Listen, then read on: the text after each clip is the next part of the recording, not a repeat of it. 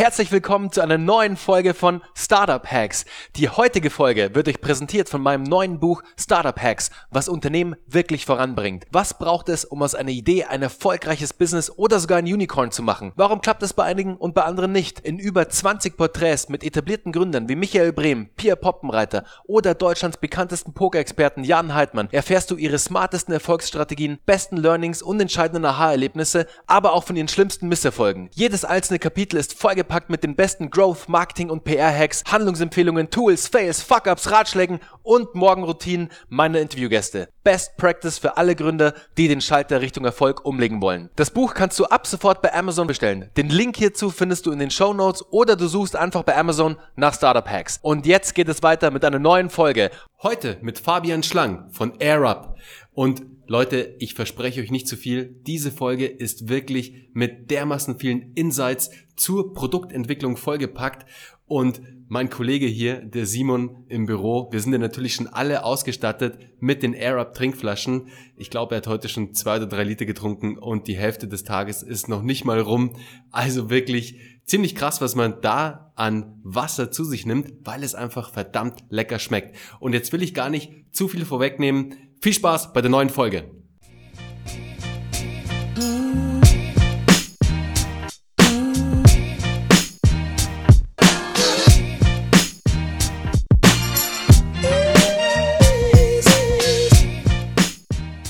Fabian, herzlich willkommen bei Startup Hacks. Mich freut es total, heute bei euch zu sein, bei euch im Office zu sein. Auch hier ich gucke mich hier kurz um und die Kartons stapeln sich ja bis zur Decke hoch. Und du hast es mir ja gerade gesagt, bei euch glüht ja sozusagen der Verkauf gerade ohne Ende. Ihr seid auf fast allen Plattformen irgendwie ausverkauft, auf Amazon, euer eigener Shop, alles ist leer.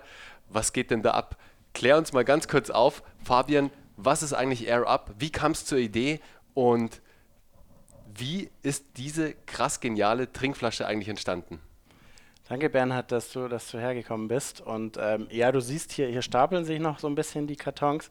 Das sind so wirklich nur die Muster, die wir, die wir hier so an Presse und, und ja, Influencer verschicken, ähm, so im kleinen Stil. Die, die wirkliche Ware kommt natürlich ähm, aus, einem, aus einem großen Lager, ähm, wo jetzt gerade für den Start die, die ersten 80.000 unserer Starter-Sets auch lagen. Ähm, du siehst also auch eine, eine gar nicht so kleine Anzahl für so ein eigentlich kleines Startup. Ähm, genau, die, die Entstehungsgeschichte vielleicht in, in aller Kürze. Wir haben vor äh, drei Jahren haben zwei meiner Mitgründer, Tim und Lena, zwei Produktdesign, damals noch Produktdesign-Studenten, ähm, ihre Bachelorarbeit geschrieben, nicht in, in irgendwie einer WHU oder einer, einer TU München oder irgendeinem in einem dieser Startup-Hotspots, sondern an der Hochschule für Gestaltung in Schwäbisch Gmünd, Weltstadt Schwäbisch Gmünd, ähm, die beiden und hatten ähm, auch noch nicht, außer dass sie natürlich selbst jeden Tag essen und trinken, noch gar nicht so viel Ahnung von Lebensmitteln ähm, und äh, natürlich im privaten Bereich sich damit beschäftigt, aber noch nicht, nicht tiefgehend. Mm, und hatten dann die Idee, sie wollen ein echtes Problem noch lösen. Ähm, echte Probleme haben wir, glaube ich, echt wenige so in, in unserer westlichen Welt, sondern wir haben halt ein fettes Problem, ein First, ein, ein wirkliches First World Problem und das ist Übergewicht. Ähm, das ist die Folgen davon, Diabetes. Ähm, wir haben über 50 Prozent der Deutschen, die sich gesund ernähren müssen oder auch wollen so. Ähm, also ein Riesenthema. Ähm, und dann hatten die beiden irgendwo den Satz gelesen, 20 Prozent ähm, des Geschmacks ist eigentlich Duft. Ähm, und das hat sie fasziniert. Da sind sie ein bisschen tiefer eingestiegen, hatten ein Buch gelesen, äh, Neurogastronomie ähm, von einem, ich glaube, Harvard-Professor oder Stanford-Professor ähm, und haben das retronasale Riechen äh, entdeckt ähm, für sich. Ähm, das heißt, dass man ganz kurz erklärt, dass man Duft, der mit in den Mund kommt, der dann über den Rachenraum zum Riechzentrum aufsteigt. Das Riechzentrum ist so ein 2 Euro großes Stück an Nerven, geballten Nervenenden, zweieinhalb Millionen Nervenenden, ähm, die da im Kopf sitzen. Ähm, das Duft, der über diesen Weg, Mund, Rachenraum, Riechzentrum und dann durch die Nase wieder raus, nicht durch die Nase rein, das Gehirn als Geschmack interpretiert. Und dann haben sie, weil sie zwei Produktdesigner sind, zwei echt coole Produktdesigner, ähm, ja, rumprobiert. Und irgendwann hat es funktioniert und aus Wasser und Duft wurde Geschmack, ein geschmackvolles Getränk. Ähm, so, so kam die Idee zustande vor äh, zwei, ne, drei Jahren. Ähm, und dann, ja, wie das bei Produktdesignern so ist, sie schieben es erstmal in eine Schublade und haben Bock aufs nächste Produkt.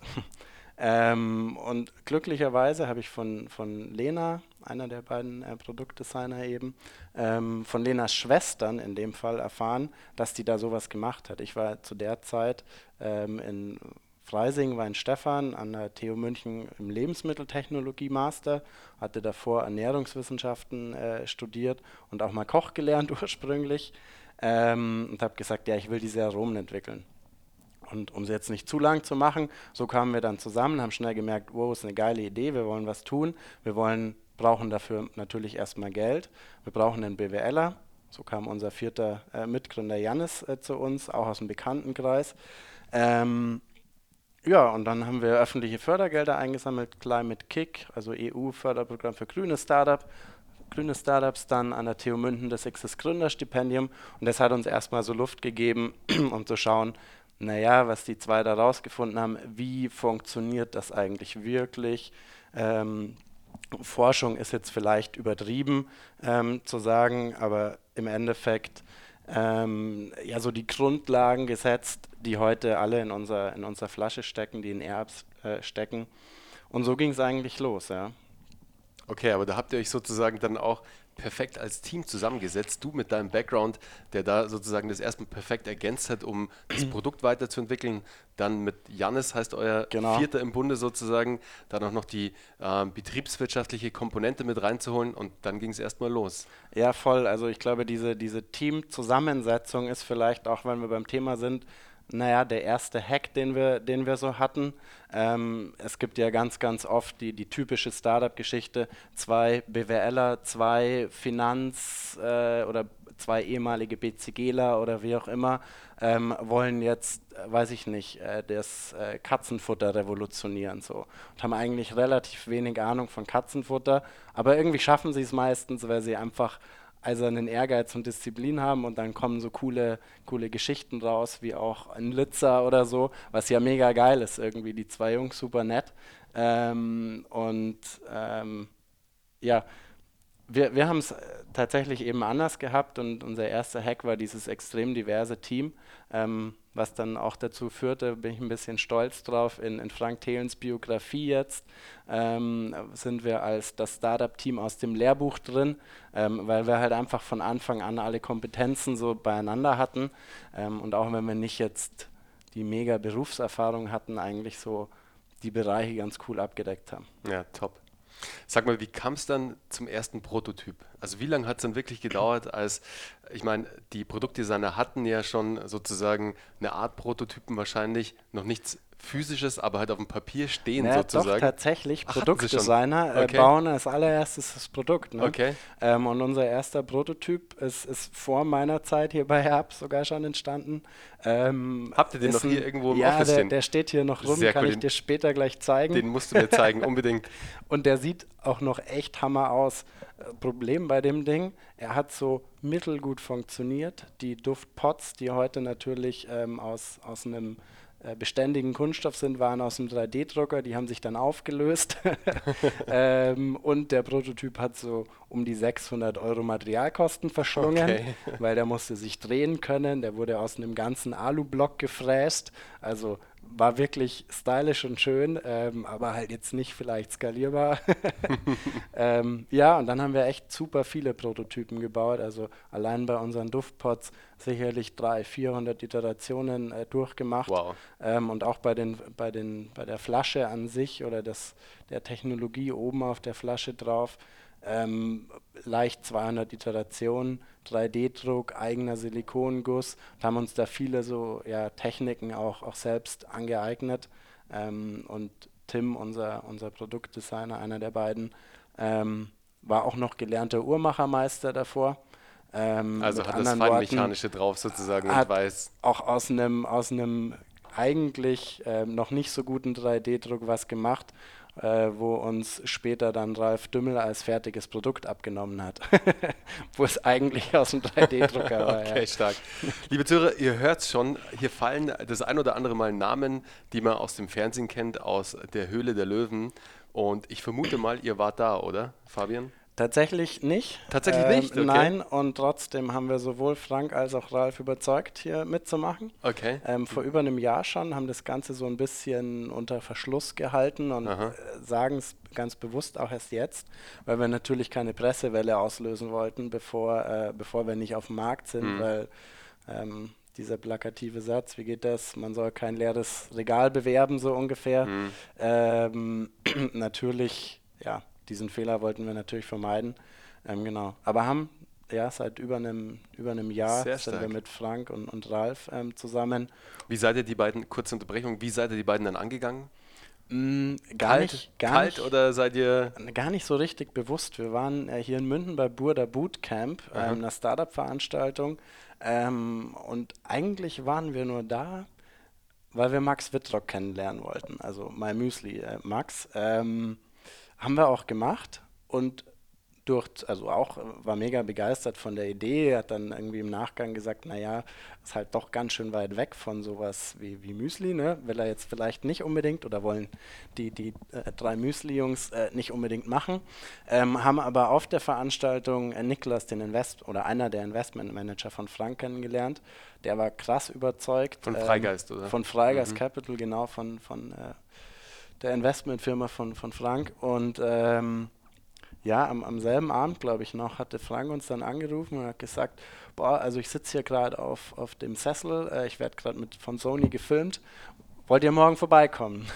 und dann waren wir natürlich hart am Überlegen und haben gesagt, hm, ja, Mist, also auch hier wieder, ähm, wir würden damit halt äh, das leere Regal bewerben, ähm, weil das war im Februar 2018 ungefähr, März 2018 die Aufnahmen und im November wird dann ausgestrahlt, November, Dezember sowas, glaube ich. Ähm, ja, und bis dahin hätten wir kein Produkt gehabt. Ähm, so dass Frank dann gesagt hat, na gut, dann kommt halt hierher, hat uns nach Bonn eingeladen und ja, ein paar Tage später saßen wir dann das erste Mal bei ihm im Office. Und wie Frank so ist, meinte dann, ja, mega geil, das machen wir groß, das ist einfach eine, eine top neue Technologie, so dieses duftbasierte Trinken, irgendwie Scent-based Drinks, vielleicht kann man, kann man das oder wird sich das vielleicht irgendwann so etablieren. Ähm, das ist einfach, das ist einfach ein echter 2.0 irgendwie. Das ist so Wasser 2.0. Mhm. Marke haben wir uns übrigens auch nochmal schützen lassen. ähm, und ja, das einfach sein, entspricht seinem, seiner Startup-DNA, die er immer so propagiert. Ähm, und so, so kam es dann. Ähm, und wir haben gesagt, boah, geil, Frank, dass wir das groß machen. Wir glauben, dass wir das mit dir groß machen. Aber wie, wie viel heißt denn eigentlich groß? Und meinte, ja, also 100.000 im ersten Jahr kriegen wir davon schon raus. Dann haben wir gesagt, ja, also wir sprechen hier mit den deutschen Spritzgießern, mit den, äh, mit den Produzenten, bräuchten noch so eineinhalb Jahre und außerdem der, der Pottmaschinenproduzent so zwei Millionen dafür. Ähm, hm. Und dann meinte Frank, naja gut, dann lass uns doch zu Ralf Dümmel gehen. Äh, der kann doch produzieren. Und ja, ein paar Wochen später saßen wir dann bei ihm in Hamburg oder in Stapelfeld bei Hamburg. Ähm, und auch der äh, war sehr schnell überzeugt, als er probiert hatte. Ja. Sehr cool. Liebe Zuhörer, ich habe die Flasche hier gerade in der Hand und ihr hört mich jetzt auch mal ganz kurz trinken. Und ich habe hier gerade den Apfelpott drin und ich muss sagen, es schmeckt echt, als ob man eine Apfelscholle trinkt, weil ich habe auch hier gerade Sprudelwasser in der Flasche und es ist wirklich krass, Fabian. Es ist eine verdammt coole Idee und ein verdammt cooles Vielen Produkt, Dank. das auch noch richtig cool aussieht. Also Danke da haben dir. eure Produktdesigner echt richtig, richtig gute Arbeit geleistet und ich bin echt begeistert. Mega, und mich freut es ja. total, dass wir überhaupt zusammengekommen sind, weil, wie es der Zufall so will, ich war bei LinkedIn und scroll so durch meinen Feed in einer kurzen freien Minute und irgendwie, und ich habe es dir gerade im Vorgespräch erzählt, irgendjemand aus meinem Netzwerk hat irgendwas von dir geliked oder kommentiert. Und dann bin ich mal kurz in eure Story eingestiegen und es hat zwei Minuten gedauert und ich habe dir geschrieben so, hey Fabian, hast du Bock auf ein Interview? Ganz, ganz kurz. Du hast mir kurz zurückgeschrieben und schon so sitzen wir heute da. Ja, vor nicht mal zwei Wochen war das. Noch Ich nicht glaube, mal zwei warst, Wochen. Oder drei, du warst mittlerweile in Costa Rica. Ja, gell? genau. Ähm, genau, nee, mega, mega cool und uns geht es zum Glück natürlich auch gerade so, dass, dass auch viel, viel Presse, auch das hatte ich gerade im Vorgespräch schon Mhm. gesagt, die Presse uns eigentlich so ein bisschen stürmt und, und ich manchmal das Gefühl habe, ich komme ja gar nicht mehr zum Arbeiten, Mhm. ähm, weil, die, weil die Presse ständig kommt, was natürlich mega ist und ähm, was auch ermöglicht, dass wir jetzt in so kurzer Zeit schon mal Amazon innerhalb von 24 Stunden, ähm, Amazons Choice und ähm, mega gut, jetzt innerhalb von 20 Tagen ausverkauft Ja. bei Amazon. Also seid ihr seit 20 Tagen jetzt auf Amazon gelistet quasi, oder? Mittlerweile seit so 25 Mhm. Tagen ungefähr, ja, nach 20 Tagen ähm, ausverkauft. Wir haben auf Amazon exklusiv gestartet Mhm. und sind ja nach zwei Wochen waren wir das meistverkaufte in Deutschland das meistverkaufte Getränk oder Lebensmittel bei Amazon. Also wir haben Kaffee und alle anderen äh, bei Stark. Amazon überholt in nicht mal zwei Wochen. Ähm, Habt ihr da viel mit Ads auch gearbeitet oder war es wirklich alles organisch und durch den Traffic, der über die PR auch reinkam? Ähm, der, Start war, war lustigerweise so aus einer, wir hatten ja, nachdem seit eineinhalb Jahren, zwei Jahren schon äh, zusammen äh, und auch immer mal wieder so ein bisschen PR kam, so Gründerszene hatte vor eineinhalb Jahren mal berichtet. Ähm, und das haben wir so ein bisschen sammeln können, natürlich über Newsletter-Anmeldung, sodass der erste Schub, der erste Tag, wo wir gleich mal, ich glaube am ersten Tag so 600, 700 Starter-Sets, mal 30 Euro, dann habt ihr auch schon den Umsatz. Ähm, also für den ersten Tag überhaupt am Markt ein, ein geiles Ergebnis. Aber da sieht man, wie wichtig das ganze Thema Pre-Marketing und Pre-Launch-Marketing ist, dass du erstmal natürlich dir eine gute Liste aufbaust, dass du da halt sofort einfach ja, schlagkräftig sozusagen dein Produkt auch launchen kannst. Voll. Und lustigerweise, auch Weil, ganz, ku- ganz kurz noch, sorry, weil der, der Amazon-Algorithmus natürlich, bei dem geht es halt nur um Sales erstmal. Und wenn du die Absolut. Sales nicht lieferst, dann kommst du leider auch nicht in den Rankings hoch und das ist Ja. halt am Anfang super wichtig.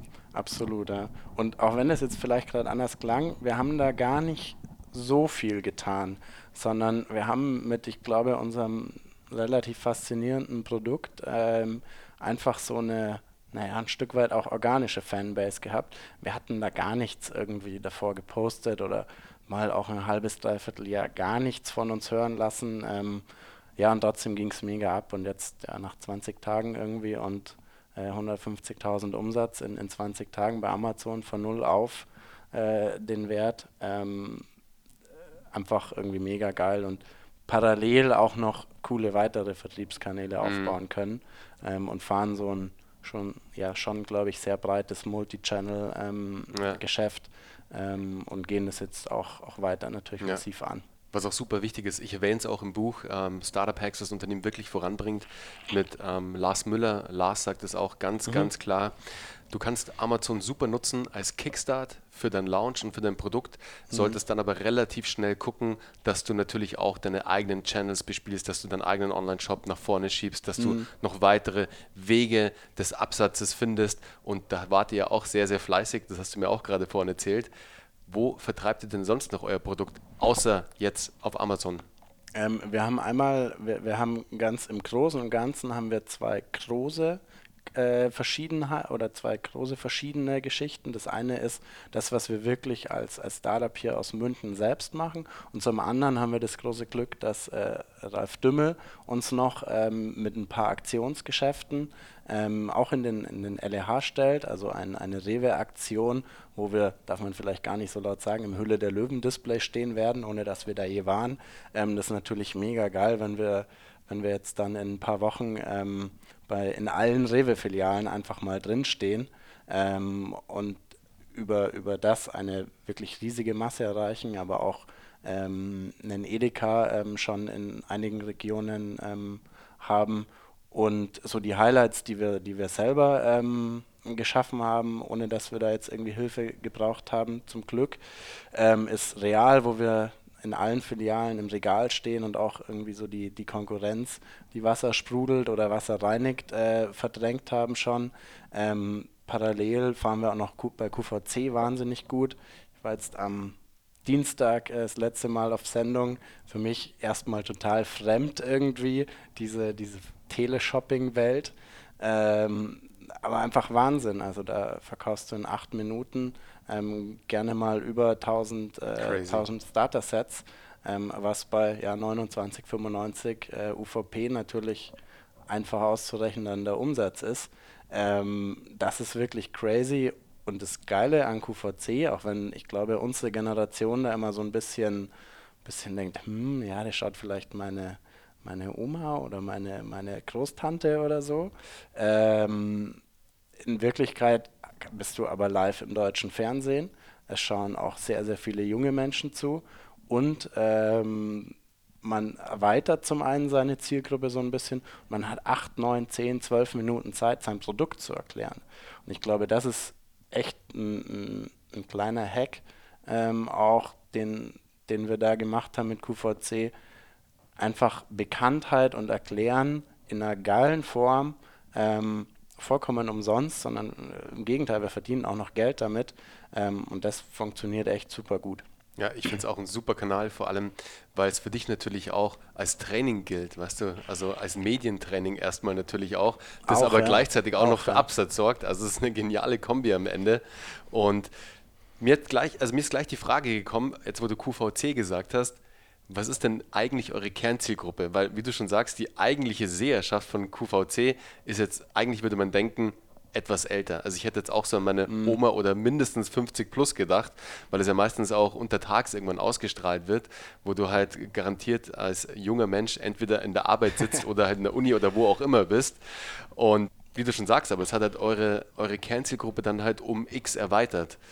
Deswegen, Absolut, ja. Was ist denn eigentlich eure Kernzielgruppe? Also mit was seid ihr eigentlich reingegangen sozusagen? Also was war eure Annahme? Wie kam dann sozusagen nach dem Launch, was hat sich dann dann an weiteren ähm, Daten ergeben und plus Q, QVC dann am Ende? Ähm, also diese, diese Zielgruppenfrage, die ist eigentlich eine ganz spannende bei uns. Wir haben am Anfang, ähm, als wir noch, noch keinen kein Freigeist Capital und, und keinen Ralf Dümmel und jetzt auch noch natürlich ein paar andere an Bord hatten, die viel Erfahrung, äh, die viel Erfahrung äh, hatten ähm, oder mitbringen, ähm, haben wir lange gedacht, okay, so dieses Stadium, wo du denkst, okay, wenn wir im ersten Jahr 10.000 Flaschen verkaufen, dann sind wir, können wir uns aber richtig auf die Schulter klopfen. Ähm, ja, mittlerweile können wir das auch mal in der Woche machen, was wirklich crazy ist. Ähm, Krass, wie sich da das Mindset auch ändert. Gell? Erstmal geht man so rein, ja. erstmal so, erstmal denkt man relativ klein und dann wird einem bewusst so, wow, okay, mir ist es auch erlaubt, groß zu denken. Ja, genau. Und, und scheitern können wir in beiden Fällen so. Wir können im sehr kleinen scheitern und wir können im sehr großen scheitern. Warum denn dann nicht groß machen? So, mhm. diese, diese Denke ist, glaube ich, auf jeden Fall da und ist auch mega wichtig irgendwie. Ähm, genau, und Zielgruppe hat sich damit auch immer so ein bisschen gewandelt. Ähm, auch mit am Anfang irgendwie, klar, für 10.000 Flaschen äh, rechnest du in ganz anderen Marketingbudgets wie jetzt mhm. für unseren Aufschlag. Also wir werden wahrscheinlich dieses Jahr werden wir irgendwo so ähm, zwischen 150 und 200.000 Starter-Sets äh, an, an den Kunden bringen. Irgendwie, das ist natürlich mehr Marketingaufwand auch dahinter mhm. ähm, als ursprünglich geplant und damit auch eine viel breitere Gruppe. Ähm, und unsere Personas, ähm, die wir aufgestellt haben, haben sich immer mal wieder so ein bisschen gewandelt.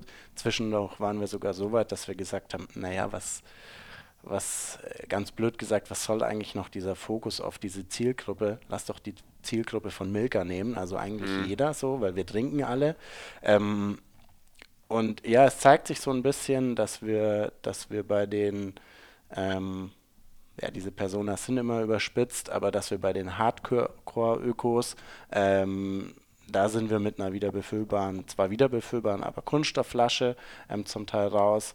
Ähm, es zeigt sich, dass, dass zu alte Menschen oft einen zu schwachen Geruchssinn haben, der baut sich ja mit, mit der Lebenszeit auch so ein bisschen ab, ähm, dass wir die sehr schwierig erreichen. Aktuell zeigt sich, dass Kinder wahnsinnig feiern, wenn sie endlich was mit Geschmack trinken können und Mama trotzdem zufrieden ist. Ähm, ja, und das wird sich so, sicherlich noch so ein bisschen rauskristallisieren. Ähm, und ja, nach, mit drei, dreieinhalb Wochen Erfahrung jetzt auf dem Markt können wir natürlich auch noch nicht genau sagen, das ist es oder mhm. das ist es, mhm. weil es natürlich massiv davon biased ist, was, ähm, ja, wie, wo wir und wie wir unsere, unsere Käufer erreichen. Ja. Aber siehst du, da habe ich sogar jetzt den richtigen Riecher gehabt sozusagen, weil du gerade sagst, seit dreieinhalb Wochen seid ihr auf dem Markt und wir sitzen schon hier.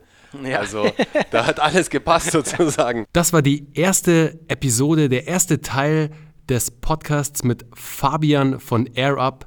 Die zweite Episode, der zweite Teil kommt dann nächste Woche. Ihr dürft gespannt sein, noch mit sehr vielen spannenden Insights zur Gründung von AirUp. Also bis nächste Woche. Ciao.